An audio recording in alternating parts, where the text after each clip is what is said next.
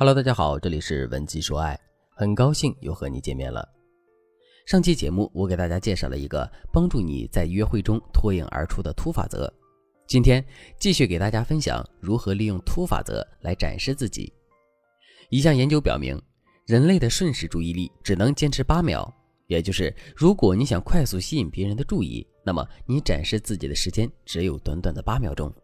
所以你在展示自己的时候，要尽量选择那种瞬间就能抓人眼球的发光点。比如，在大家都在抛梗嘲笑某一个人滑稽举动的时候，你可以通过巧妙的几句话来给他解围。那么，一个善解人意、温柔懂事的第一印象就会在大家的心里产生了。再比如，过年聚会中，大家肯定要许下新一年的愿望。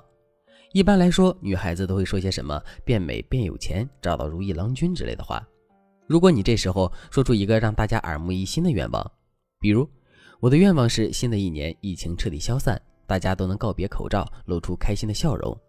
或者是我希望新的一年里可以少生一点气，这样我就可以老得慢一点，护肤品就可以少买一点，就可以把钱用在更有意义的事情上。在场的人听到你这么一说，一定会觉得这个姑娘不一般。当然，光会说这些漂亮的话是远远不够的。那么今天我就来和大家介绍一下，如何在聚会的两大常见场所——饭局和 KTV 中，运用突法则来让自己脱颖而出，成功撩到男神。首先，我们来讲饭局。如果你事先已经有了目标，那么进入餐厅后就要瞄准他旁边的位置，不动声色、不露痕迹地坐在他旁边，这样你们就有了更多的接触机会。但是如果他的身边已经没有位置了，也可以坐在男神对角线的位置上，至少你们的眼神还能时不时的对接一下。如果你很幸运的坐在了男神旁边的位置，那么此时此刻你就要展示出自己的凸点。比如说，你想展示你沟通带给人的舒适感，那么你就要在所有女生都叽叽喳喳说个不停的时候，微笑着认真的倾听她们说话，然后在大家静下来的瞬间发表你的意见。此时就是你展示凸点的时候，要一鼓作气。再比如，大家都在谈论哪个爱豆超级帅的时候，你就可以说：“我不太喜欢这些年轻的明星，我还是觉得老戏骨的演技和实力歌手更厉害。”如此一来，你给男生的感觉就是这个女生与普通女生不一样，你一定能够引起在场所有男生的注意力，更不用说那个心仪的男孩子了。但记住，在这个阶段，你和心仪男生不要说太多话，哪怕对方非常的热情，你也一定要沉得住气。那有人就要问了。为什么不能趁着这个时候乘胜追击呢？有两个原因：一是在大庭广众之下，你不要太刻意，把自己的目的搞得路人皆知，以免以后不好收场；二是给自己留有足够的悬念，好让日后这个男生对你有足够的好奇，之后你们才能发展比较长期稳定的关系。如果你事先没有目标，那你就不动声色地照顾大家，比如倒个水或者是递个纸巾什么的。用一些小动作来表现出你是一个很细心、很贴心的姑娘。毕竟，乖巧可人、温柔体贴可是每个男人的基础理想型。千万不要像一些张扬的女孩子一样，在饭桌上夸夸其谈，张口闭口就是奢侈品。这样的女孩子只会让人觉得很虚伪。当然了，在饭桌上展示凸点也有一些需要避开的雷区，比如你想要展示自己的幽默特质，就要特别关注一下说话的时机和搞笑的内容。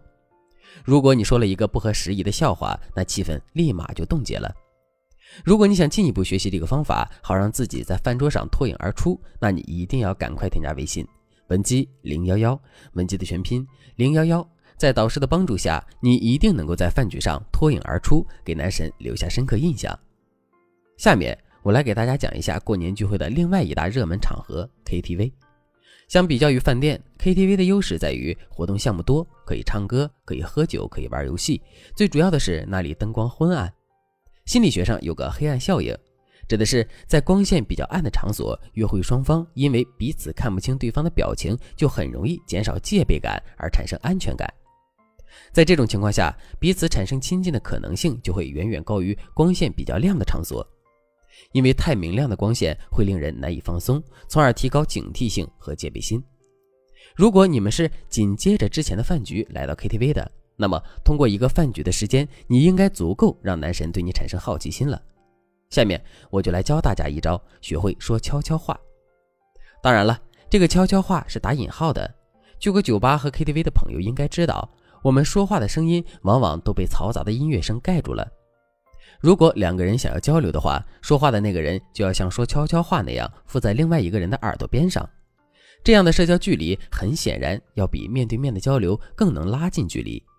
再加上 KTV 的昏暗环境烘托下，你们两个人很容易产生一些奇妙的化学反应。所以在进入 KTV 后，要多和那个心仪的男孩子说悄悄话。当你那若有若无的和他一些肢体接触之后，这个男生一定会心跳加速的。那么说到 KTV，我们就不能不提唱歌了。说到这里，有的姑娘就要问了：老师，我要不要在 KTV 里面唱歌露一手呢？我的建议是，五音不全的，请全程静如处子；唱歌好听的，不到逼不得已的地步，千万不要主动展示。为什么呢？五音不全的不解释了，要懂得藏拙。唱歌好听的呢，也不要着急展示自己的优点，毕竟麦霸是一个比较惹人讨厌的群体。即便你唱歌再好，如果你总是抓着话筒不放，也会让在场的人感到厌烦的。除了唱歌，KTV 里另外一项活动就是喝酒了。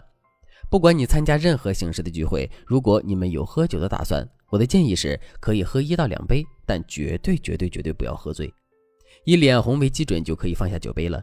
不要觉得韩剧里面女主喝得烂醉，趴在男主肩头一起回家的剧情会发生在你的身上。一个容易喝醉的女性，首先会让别人觉得你是一个不会自我保护的女性。你想想，当你在男生心目中留下了这么一个随便的印象，人家怎么会喜欢你呢？因为上期节目一开始我也给大家讲过首因效应的重要性，所以你和别人见第一面就留下了一个不好的印象，后面再想改观可就难比登天了。好了，如果你希望自己可以在新的一年里成功脱单，那你一定要添加微信文姬零幺幺，文姬的全拼零幺幺，把你的基础情况告诉导师，我们会为你量身打造最适合你的脱单方案。好了，今天的内容就到这里了，文姬说爱，迷茫情场你的得力军师。